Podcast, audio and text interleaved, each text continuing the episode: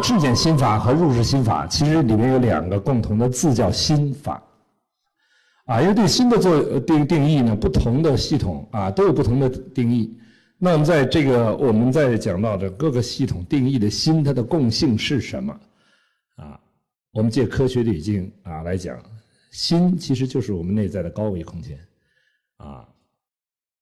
所以有一句话：“我心即宇宙，以宇宙即我心。”实际高维在哪儿？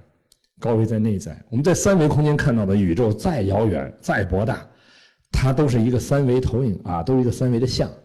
而投影源在哪儿呢？投影在投影源在我们的内在，而这个投影源跟投影之间像之间的关联啊，在这个宇宙中很有意思，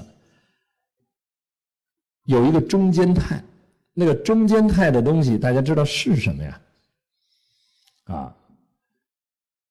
河图洛书啊。伏羲观天，他观到的是什么？啊，是星。啊，那些仰望星空的人，他仰望的那个星到底是什么？啊，可以跟大家简单的介绍，这个心是高维能量成我们三维相的成像的那个成像器的焦点，是焦点，也就是高维能量是通过这些焦点作为一个通道。进入我们三维空间，形成我们三维空间相的，而这个焦点在我们身上也有，是什么呢？穴位啊？为什么星星这个焦点、恒星这个焦点我们能看到，但穴位的焦点我们看不到？我们知道，在三维空间，一个照相物镜，它一定有一个东西叫焦点。但是这个焦点我们看不见，这焦点什么情况下能让我们看见呢？我们把它放到太阳光底下，啊，它聚焦能聚焦到那一点，啊，当无穷远的光投上来，平行光来的时候，它会显现那个焦点的位置。而高维能量在星空里边呈现的是无穷远的能量进入三维空间的那个焦点，所以大家注意，太阳的属性就像是焦点一样。它只发出，啊，只是发出。我们看到它，它只是发光，啊，没有往回收的东西，啊，这就是焦点，啊，叫做成像，啊。所以那个高维空间，啊，带来所有高维信息的那个更高维度的空间，啊，其实就是心。而那个空间高维在哪儿？在每个生命的内在，啊。所以，心即宇宙，宇宙即心，高维空间就是心，啊，高维空间不在外面，而在里面，啊，所以说啊，心法，所谓的心法，就是高维能量的运作方法，其实就是指的投影原理的运作，叫心法，在投影像上的运作，我们把它称之为方法。但投影原理的叫心法，万法必归于心法，万行必归于心行。啊，你不会心法，不会心行，你只是在相上在运作，你是相的奴隶。啊，你不可能进入到投影源去四两拨千斤。我们到投影原理解决问题，其实不需要解决，叫化解。所有的事物到投影原理，你可以四两拨千斤，这就是禅创在每一个企业里边都需要，也就是我们在这个禅创空间里边，我们可以共同进入我们的高维，在这个高维空间里面可以化解一切我们面对的问题，很多问题根本不需要解决了，它巨大的啊节省了我们的沟通成本，我们都知道在企业里边啊，我们内在的沟通成本啊，人和人之间的。啊，沟通成本实际是很高的，啊，但是你到内在，这种沟通成本大大降低。我自己一直在践行，就是跟不同的宗教、不同的门派，当你从更高一个维度跟它关联的时候，你根本没有冲突，啊，有的全是化解，啊，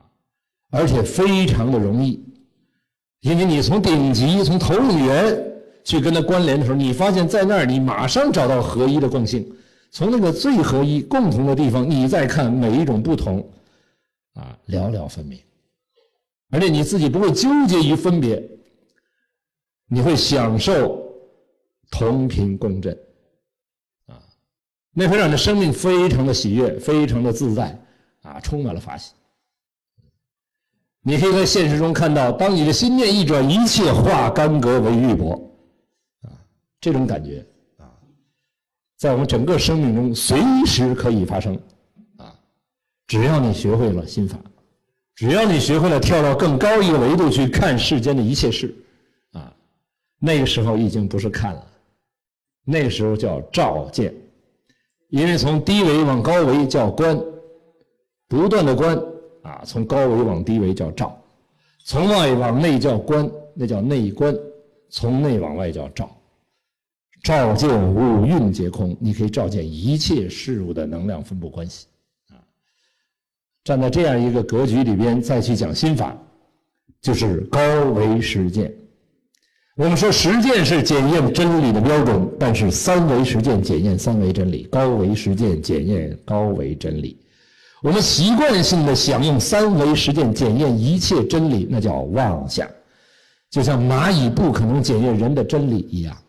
如果你相信蚂蚁不可能检验人的真理，你也就相信三维实践不可能检验一切高维真理。但是现在这些科学家，所谓的科学家们，啊，试图用三维的实践检验一切的高维真理，啊，站在更高一个维度上，只有两个字，叫愚昧，或者叫愚痴，啊，这个痴是知识带来的病，啊，知识啊，一个病里边一个痴。啊，所以我在上次课里专门讲过，有一个对人很好的赞美，就叫白痴，啊，为什么呢？啊，因为白痴是没有所知障，